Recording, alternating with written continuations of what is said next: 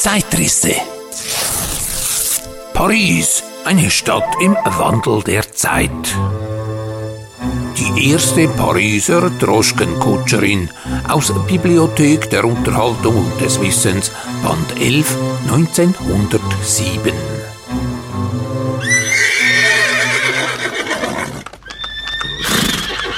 Dass eine Frau die Zügel in der Hand hat, ist keine Seltenheit.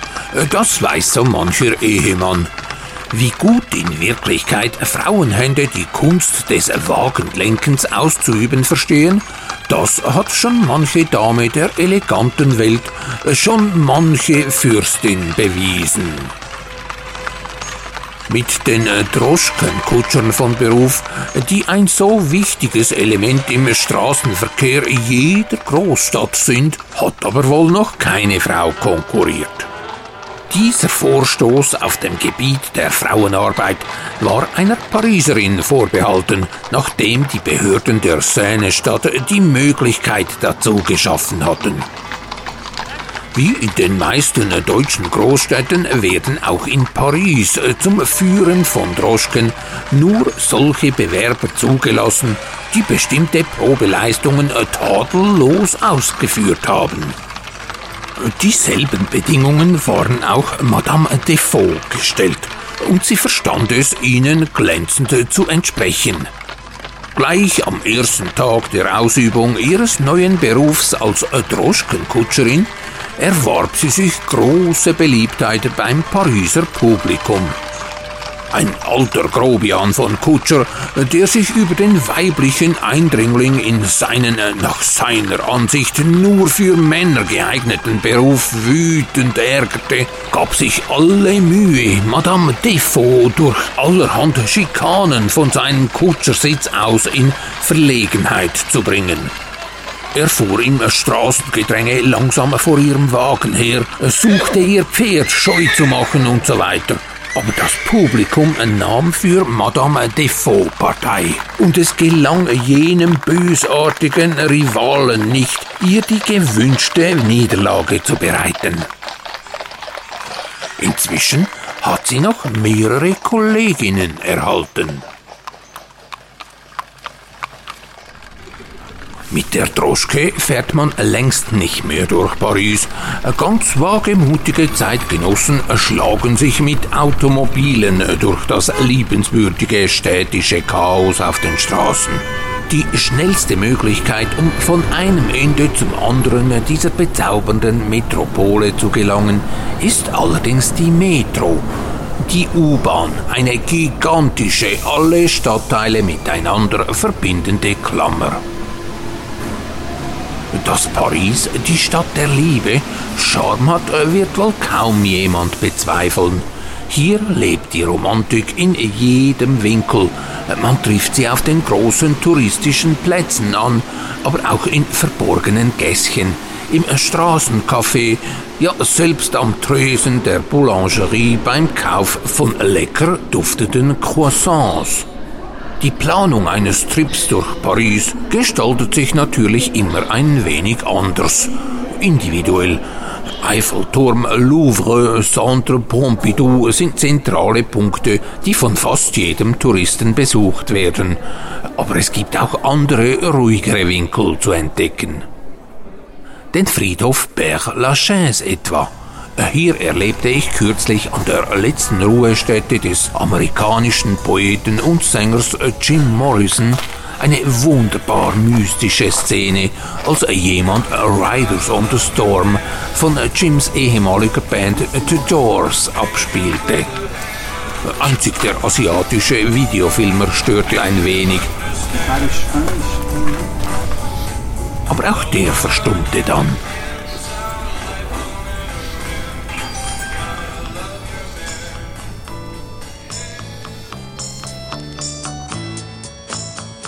Als Soundtrack durch die Stadt würde ich persönlich französische Beatmusik aus den 1960ern wählen. Zum Beispiel Jacques Dutrons Titel Il est cinq heures Paris s'éveille, et moi, et moi, et moi, La fille du Père Noël. Oder Chansons der vielen längst vergessenen Jeje-Mädchen, die in eben jenem verschlossenen Jahrzehnt La Grande Nation mit ihren nebulösen Nichtstimmen verzauberten. Ach ja, kürzlich zog ich eine Vinyl-LP von Eva aus einer Krabbelbox. Eva war zwar eine Deutsche, sie passte sich in den 60s aber wunderbar in die Reihe dieser französischen Chanteusen ein, ähnlich wie auch die aus Fribourg stammende Schweizerin Arlette Sola. Weitere Anspieltipps neben der bekannten Fahnenträgerin Françoise Hardy, Jocelyne Zouzou, Stone, Stella, Dani, aber auch Nino Ferrer, die Crivers, Hugo Frey, Johnny Halliday und Serge Gainsbourg gehören immer wieder auf den Plattenteller. Dass es in Paris nicht immer nur friedlich zu und her geht, damals wie heute, zeigt nachfolgender Bericht aus Bibliothek der Unterhaltung und des Wissens, Band 2, 1912. Pariser Apachen und ihr Handwerkszeug von Theodor von Wittenberg. Das Gesindel, das die Sicherheit der Pariser Einwohnerschaft in immer beunruhigenderer Weise bedroht, führt seinen Namen davon, dass es vor Jahren in einer Pariser Zeitung, die über eine Schlägerei in einem der äußeren Stadtteile berichtete, hieß, die daran beteiligten Burschen hätten sich schlimmer betragen als Apachen-Indianer. Diese Brandmarkung wurde dann von den Raudis selbst als Kriegsname angenommen und gelangte, da er die skrupellose Rohheit der modernen Straßenräuber treffend kennzeichnete, allmählich zu allgemeiner Anwendung. Die Heimat der Pariser Apachen sind die Vorstädte Menilmontant, Charonne, Belleville, Montmartre und überhaupt jene Viertel, die an den Stadtmauergürtel, die Fortifs, wie der Pariser sagt, angrenzen.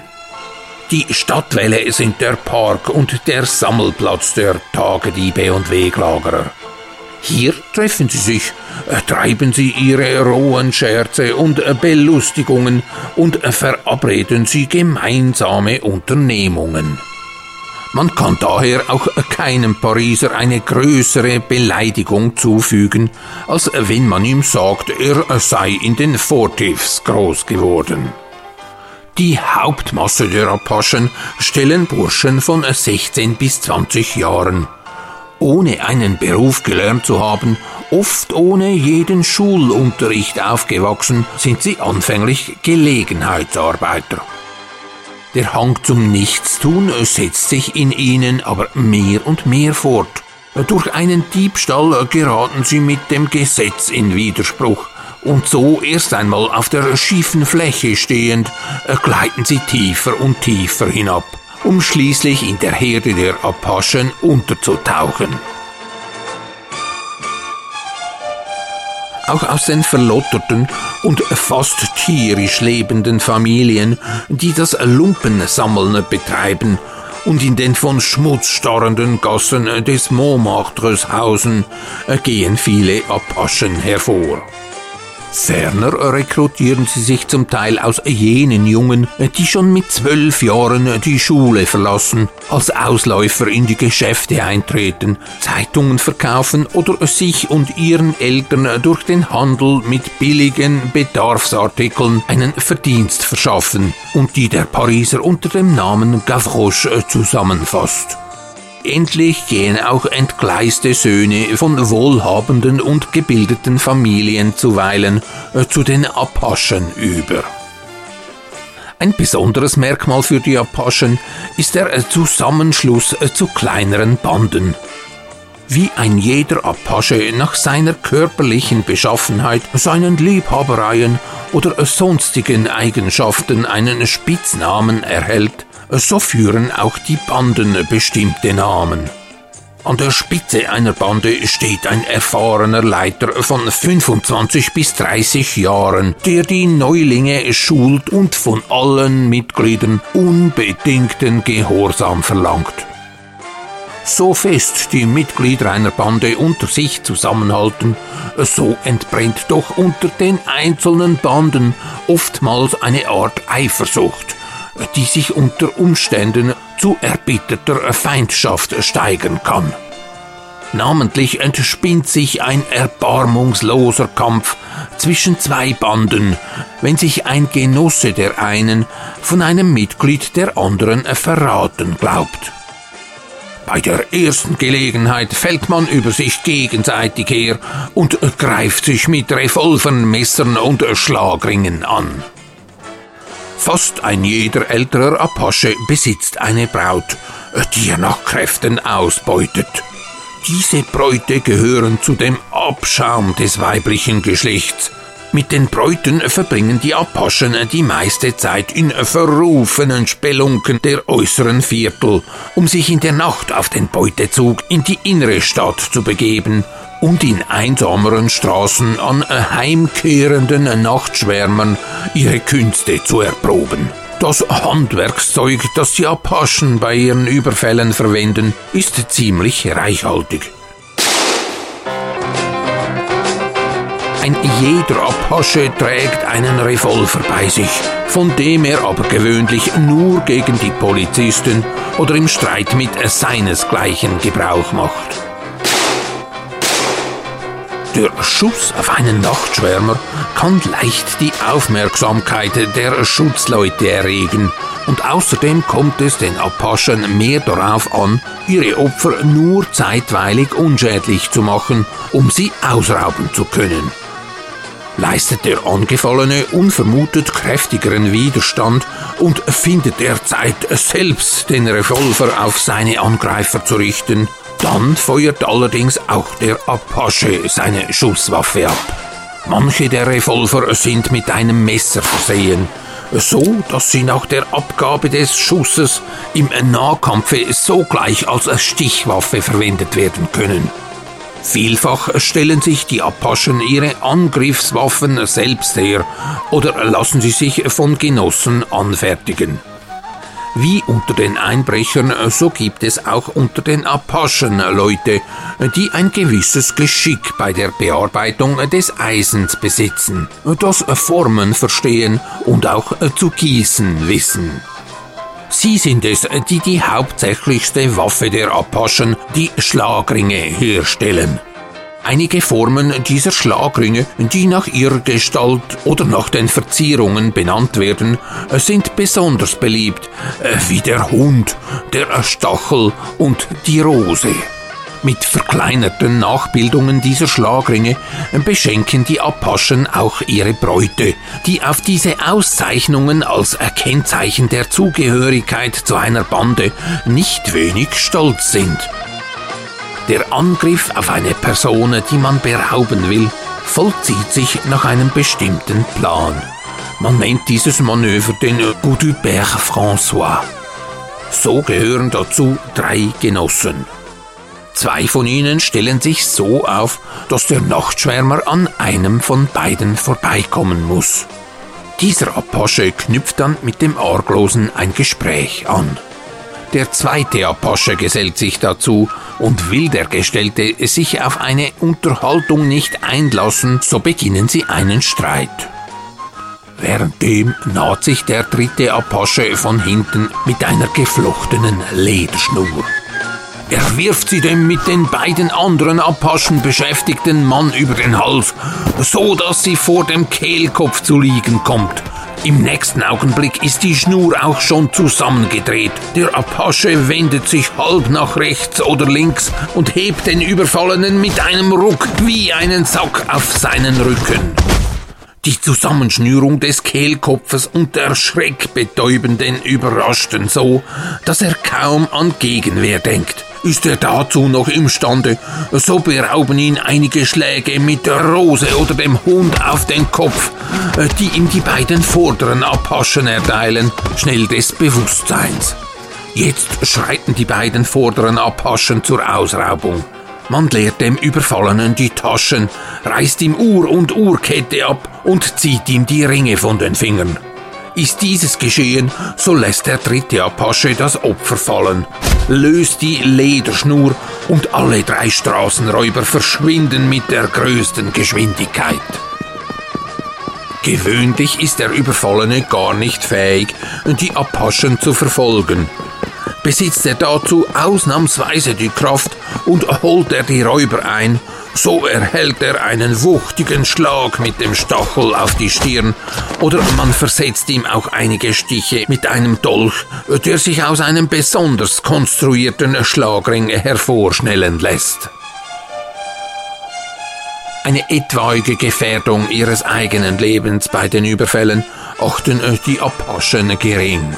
Ebenso machen die üblichen Bestrafungen auf sie keinen Eindruck. Den Tod auf der Guillotine bezeichnen sie spöttisch als letzten Kuss der Witwe.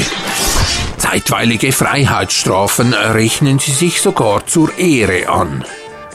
Wiederholt hat man auf den Unterarmen von Apachen Tätowierungen aufgefunden, in denen in einer Umrahmung von Schlagringen und Messern die Freiheitsstrafen nach Datum und Dauer genau verzeichnet waren. Man hat deshalb auch schon daran gedacht, gegen die Apachen die Prügelstrafe einzuführen. Ihre gänzliche Gleichgültigkeit gegen die bestehenden Strafformen erklärt auch solche fast unglaublichen Vorfälle wie den, dass eine Horde von Apachen in einen Pariser Gerichtssaal eindrang, um einen angeklagten Genossen zu befreien. Die Polizisten haben gegen das Apachenwesen einen schweren Stand. Ihre Zahl ist in Paris durchaus unzulänglich. Meist befindet sich daher ein Schutzmann mehreren Apachen gegenüber, die im Kampf mit ihren gesetzlichen Widersachern keine Schonung kennen. Gelingt es einem Polizisten einmal einen Apachen festzunehmen und zur Bestrafung zu bringen, so kann er außerdem sicher sein, dass die übrigen Mitglieder der Bande an ihm früher oder später Vergeltung üben. Zur Eindämmung des Apachenübels ist daher zunächst eine wesentliche Verstärkung der Polizeitruppe nötig, damit die Banden besser überwacht werden und sich die Polizisten bei dem Vorgehen gegen sie wirksamen Beistand leisten können.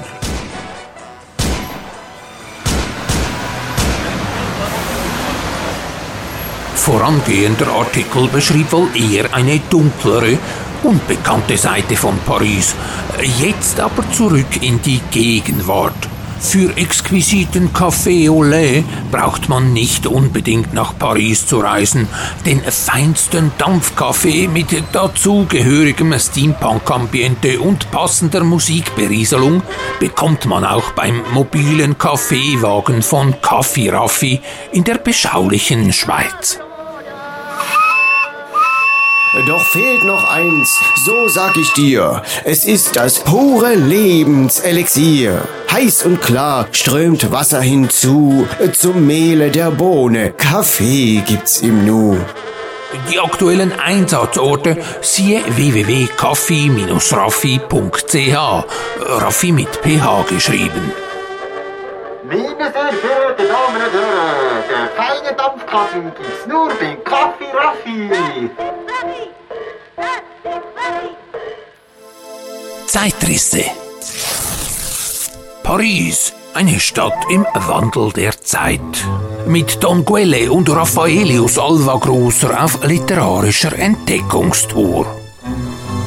Den Zeitrisse-Podcast gibt es bei Spotify, Apple Podcasts, Deezer und Co., aber auch auf YouTube und www.zeitrisse.ch. Hier haben Sie auch die Möglichkeit, den Zeitrisse-Podcast mit einer Spende zu unterstützen. Dankeschön.